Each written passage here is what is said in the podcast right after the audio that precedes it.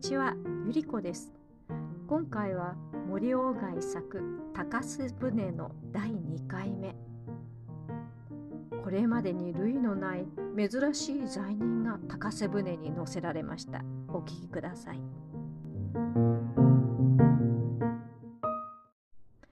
夜船で寝ることは罪人にも許されているのに、喜助は横になろうともせず、雲の濃淡に従って光の増したり減じたりする月を仰いで黙っている。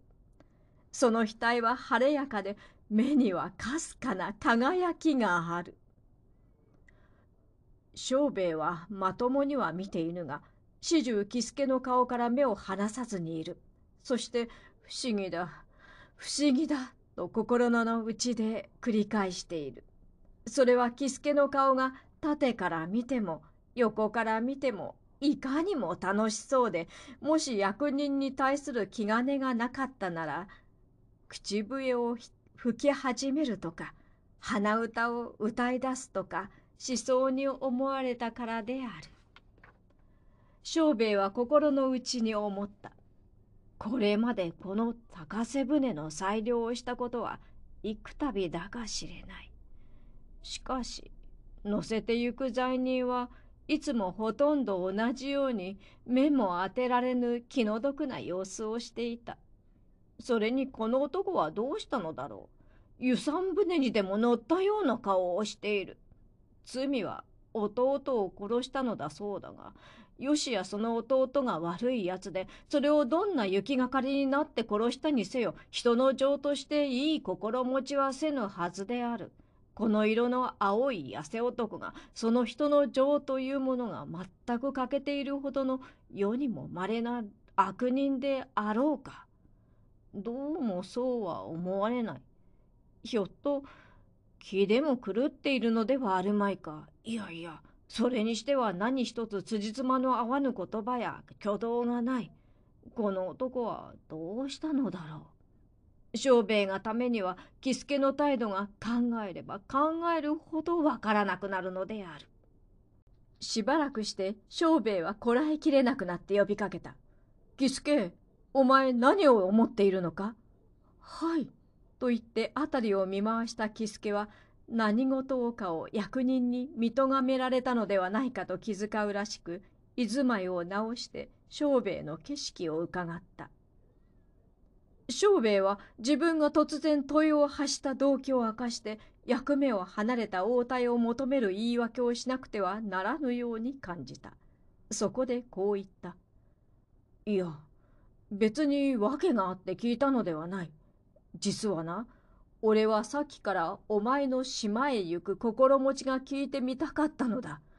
俺はこれまでこの船で大勢の人を島へ送った。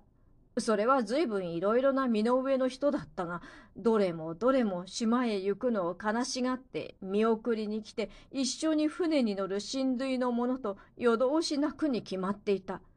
それにお前の様子を見れば、どうも島へ行くのを苦にしてはいないようだ。一体お前はどう思っているのだい？喜助はにっこり笑った。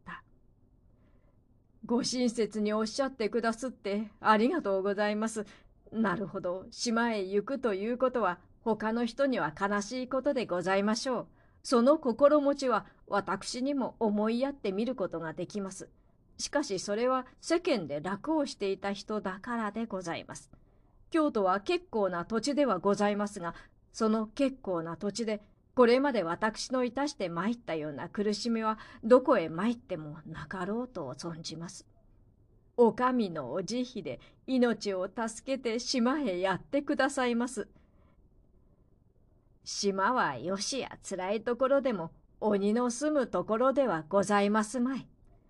私はこれまでどこと言って自分のいていいところというものがございませんでした。今度、お上で島に色とおっしゃってくださいます。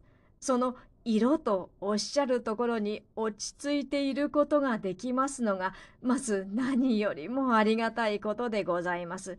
それに私はこんなにか弱い体ではございますが、ついぞ病気をいたしたことはございませんから島へ行ってからどんなつらい仕事をしたって体を痛めるようなことはあるまいと存じます。それから今度島へおやりくださるにつきまして200文との帳目をいただきました。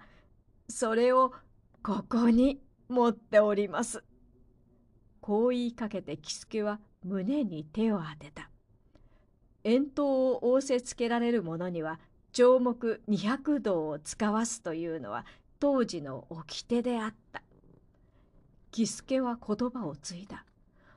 お恥ずかしいことを申し上げなくてはなりませぬが私は今日まで200文というお箸をこうして懐に入れて持っていたことはございませぬ。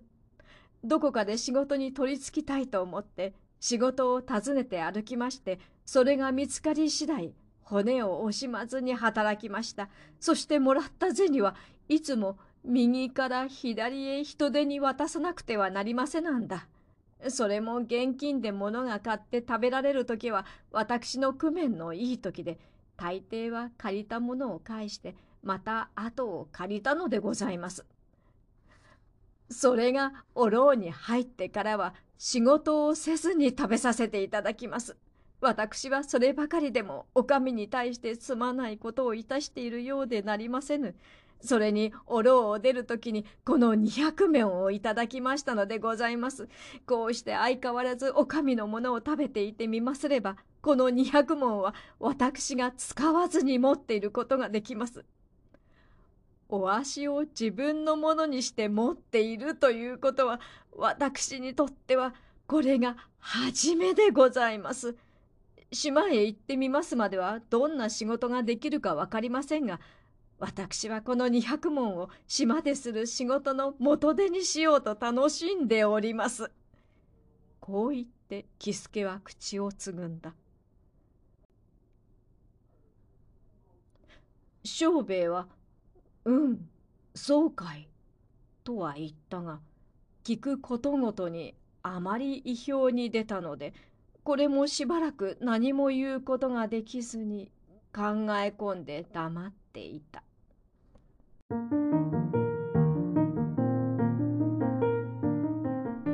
喜助の言い分を聞いていたらちょっと長めになってしまいました。